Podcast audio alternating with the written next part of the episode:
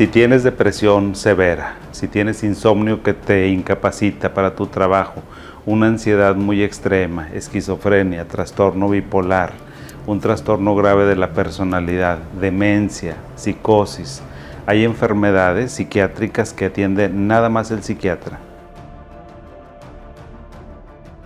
Si tienes algún problema existencial, si no sabes si la carrera que te gusta es la correcta, si estás en una relación y no sabes si debes de continuar ahí, si no te sientes a gusto contigo mismo permanentemente, es buen momento para ir con un psicólogo a que te oriente la mejor manera de resolver esos problemas internos que tienes. ¿Síntomas de la esquizofrenia? Las personas escuchan voces, tienen visiones, tienen comportamiento agresivo, escuchan algunas voces que están platicando entre ellas, tienen algo que se llaman síntomas negativos donde la persona no socializa, no responde muy bien, tiene miedo a la interacción social.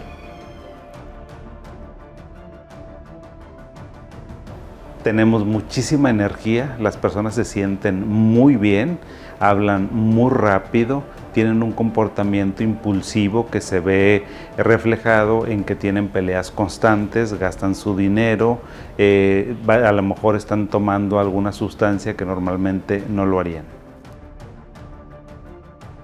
Taquicardia, diaforesis, te sudan las manos, te sudan ciertas partes de tu cuerpo, te falta la respiración, sientes que te ahogas, tienes una incomodidad muy importante, puedes tener síntomas físicos que están en un lugar y luego se van a otro, te duele el cuello, la cabeza, luego te duele el estómago, esos son síntomas de ansiedad. Las personas olvidan las cosas, olvidan quiénes son, olvidan a la familia, empiezan a tener errores o fallas en su memoria, en su lenguaje muy importante, descuidan su apariencia personal, descuidan su cuidado personal.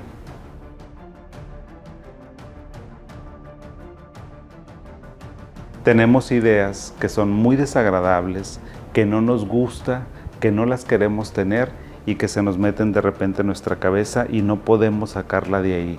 También tenemos algunas conductas, por eso se llama obsesivo compulsivo, porque las conductas son a lo mejor de limpieza excesiva, de orden excesivo, aquellas personas que tienen que tener su guardarropa organizado por colores, por texturas, por ropa que se van a poner durante el día, les gusta demasiado el orden.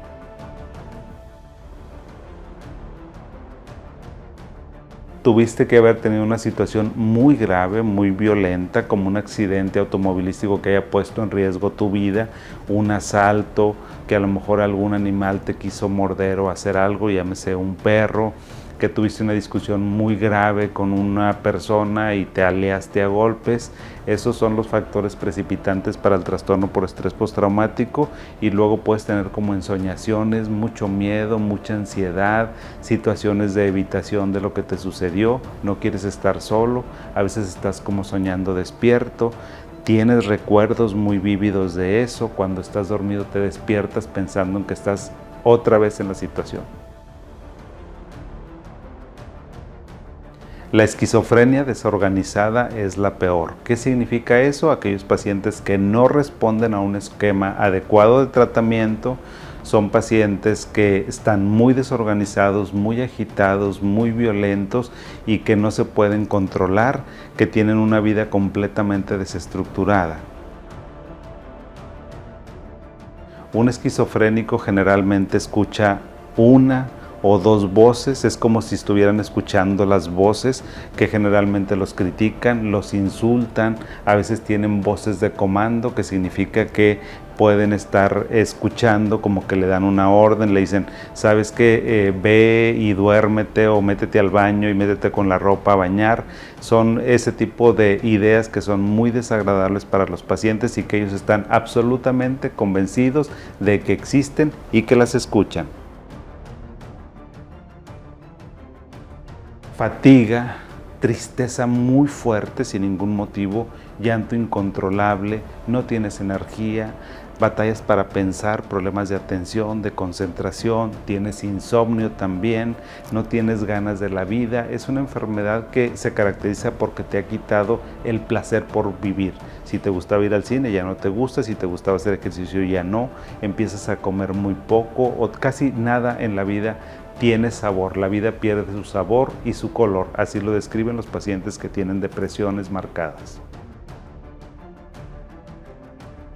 Estrés laboral, estrés académico, estrés en la familia, algún problema, algún divorcio, algún descalabro económico, alguna enfermedad, sencillamente en antecedentes genéticos, puede ser que en la familia haya alguna persona que tiene depresión y todos esos son factores que desencadenan o precipitan la depresión. Por supuesto que no, los medicamentos psiquiátricos son muy amplios, antidepresivos no causan adicción, antipsicóticos no causan adicción, estabilizadores del estado de ánimo no causan adicción, los tranquilizantes o las benzodiazepinas o los medicamentos que son para dormir, si los manejamos a dosis correctas, en el tiempo correcto. Y como te lo indicó tu médico, no tendrías por qué tener ningún tipo de adicción ni de dependencia.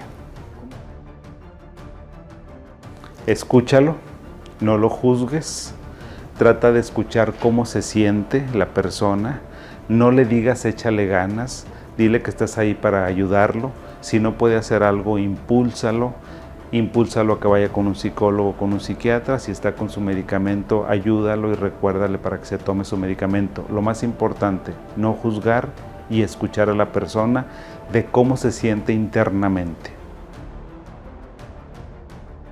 Si no lo tratas, el trastorno mental va creciendo y creciendo y creciendo y te va a impactar en todas las áreas de tu vida, en tu área personal, en tu área interpersonal, en las relaciones con tu familia, con tu pareja, con tus amigos, con tus maestros, con tus compañeros de trabajo. Las enfermedades mentales cuando no se tratan es como una bola de nieve que va creciendo y creciendo y creciendo. Nunca se quitan solas. Pensamientos negativos, pensamientos catastróficos, no puedo hacer nada, nada me sale bien, voy a fallar en todo, mucha inseguridad. Son pensamientos cognitivos negativos, problemas de atención, problemas de concentración también tenemos.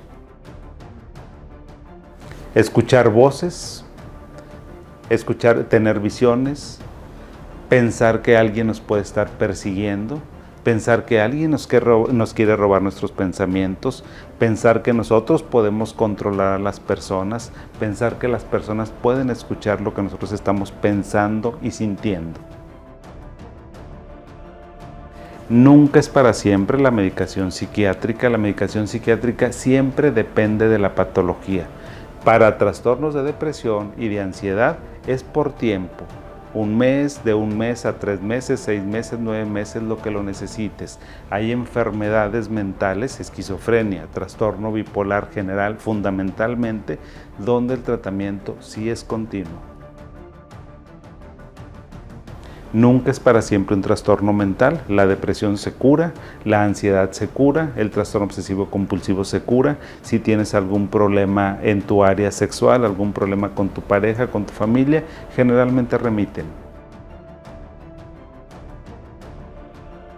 Deberíamos todos de poder decir, ahorita ya está más democratizado ir con el psicólogo, con el psiquiatra, sigue existiendo un tabú y tú debes de pensar si en tu familia, en tu contexto social, en tu contexto laboral y académico, podrían entender que vayas con un psicólogo, con un psiquiatra. Si no, yo como psiquiatra te recomiendo que te lo guardes, que no lo digas. Tienes que saber a quién se lo vas a contar y por qué lo vas a contar.